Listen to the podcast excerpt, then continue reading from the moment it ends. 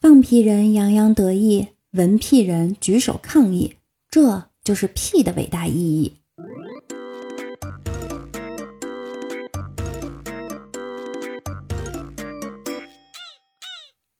Hello，大家晚上好，欢迎大家来到重口味的万事屋。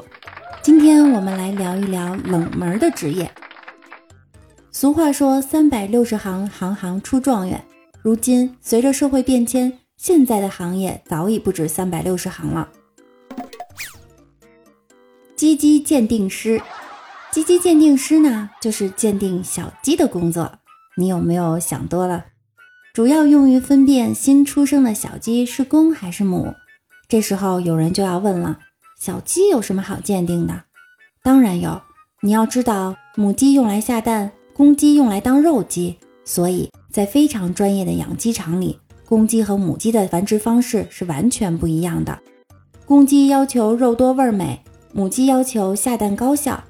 一旦分辨出公鸡和母鸡的性别差异，就要开始使用不同的饲料进行不同的喂养，而这种差别对待从小就开始了。毕竟鸡也不能输在起跑线上。于是，分辨小鸡有没有小鸡鸡的工作就显得尤为重要了。首先需要一双慧眼，比如十米外看到那个女孩的内衣袋，或者高考时三米外看清学霸的试卷，因为小鸡鸡的小鸡鸡是真的小鸡鸡。专业的鉴定师一天可以分辨上千只小鸡的性别，收入也不菲哟。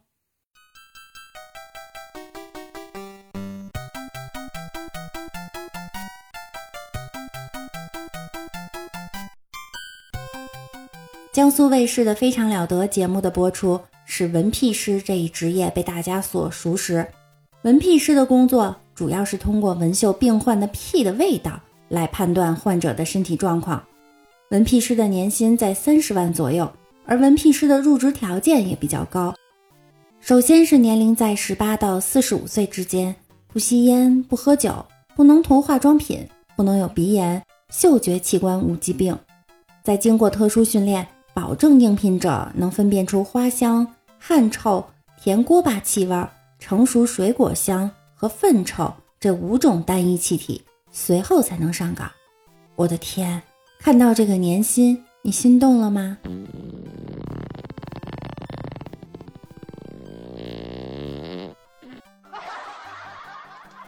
开奶师，开奶师是一种新兴的职业。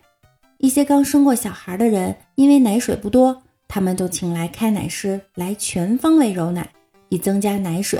显而易见，这个大家以前很少了解的职业。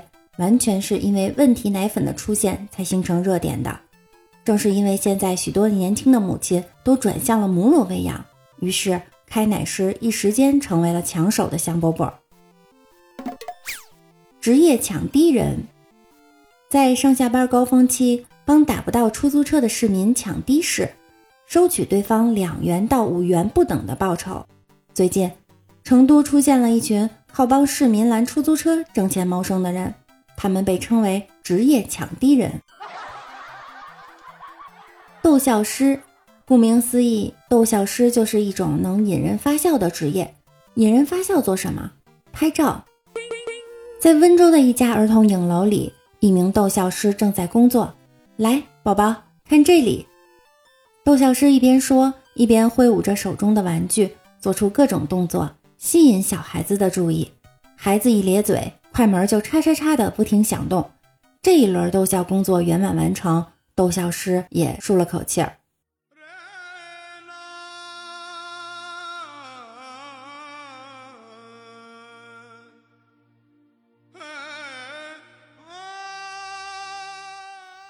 一个职业可厉害了，性爱辅导老师。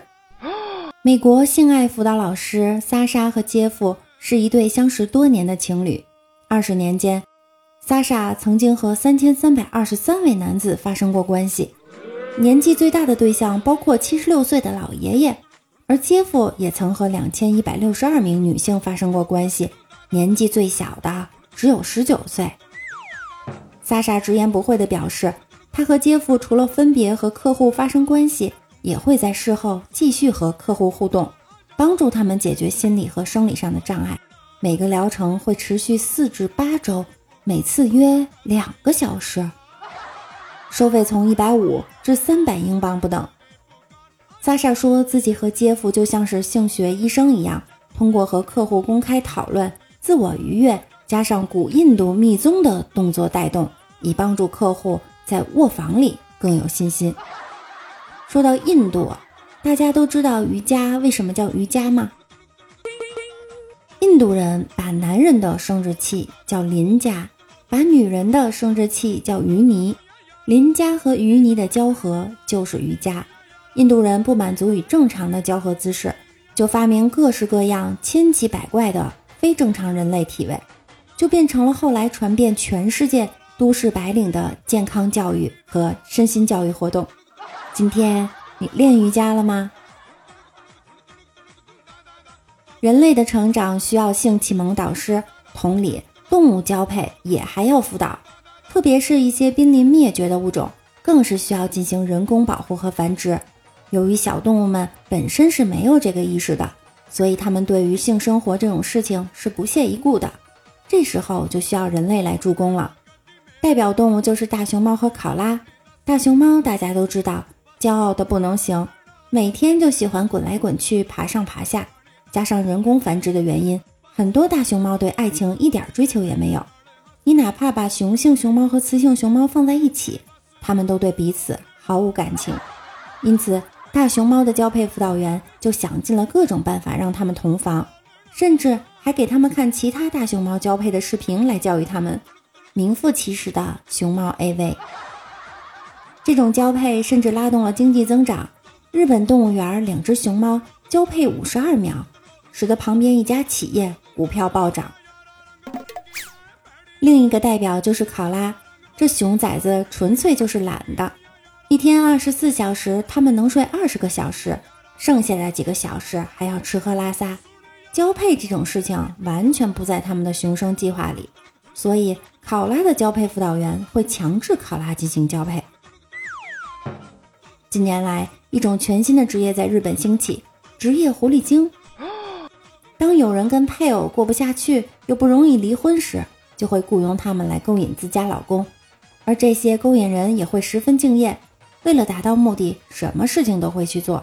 他们过着双重生活，外表看上去是秘书，而实际上却是最新潮的日本职业勾引人中的一员。有老婆的同志注意啦！今天呢，李大脚正在上班的时候，一个美女主动的加他 QQ，聊得挺嗨。晚上呢，相约一起吃饭，他就跟老婆说要加班。后来李大脚管那女的要照片，他发来了一张李大脚老婆的照片。李大脚现在都不敢回家了。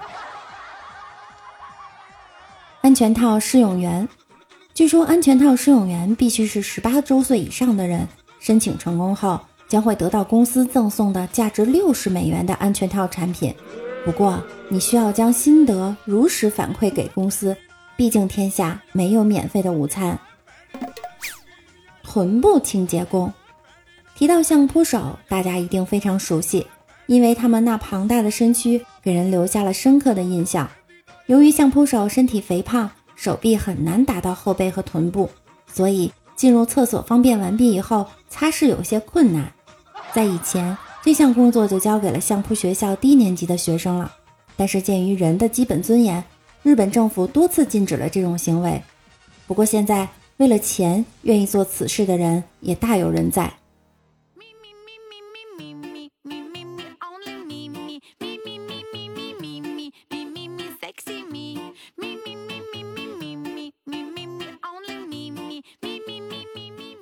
地铁推手，东京地铁在高峰时段，车厢中的乘客会超过容载率的百分之二百，地铁车门都难以关上。这时就需要地铁推手及时出现，把人塞入车厢。现在地铁推手已经成为东京地铁的一个固定职业。六六想说，什么时候北京也能引进这种职业呢？记得一次早高峰坐地铁，在北京传媒大学站上车，坐到了四惠。等了四辆车都上不去，最后一辆挤一挤，终于上去了。结果第二站上来了一个姑娘，看没地方站，直接站在了六六的脚上。就说我脚大吧，您也别这样啊。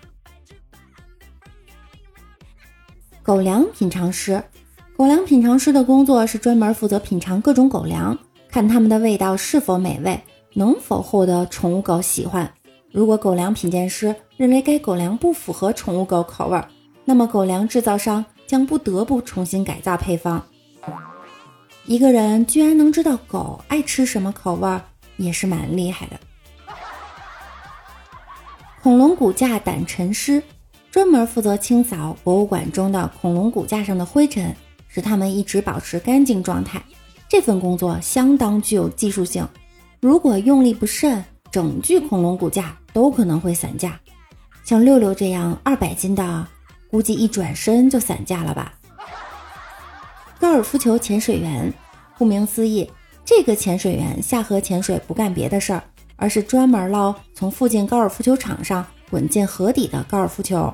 不要小看这份工作，它足够让高尔夫球潜水员养家糊口，让一家子过上舒服的生活。大千世界无奇不有，别人的工作就跟别人的奖金一样，似乎总是充满了惊喜与新奇。你也许已经厌倦了现在的工作，或者你也可以另辟蹊径，享受不一样的生活。好了，今天的节目就到这儿了。你是什么职业的呢？大家可以在节目下方评论。我们一起来讨论一下，喜欢六六的可以订阅我的专辑万事屋。感谢收听，我们明天见。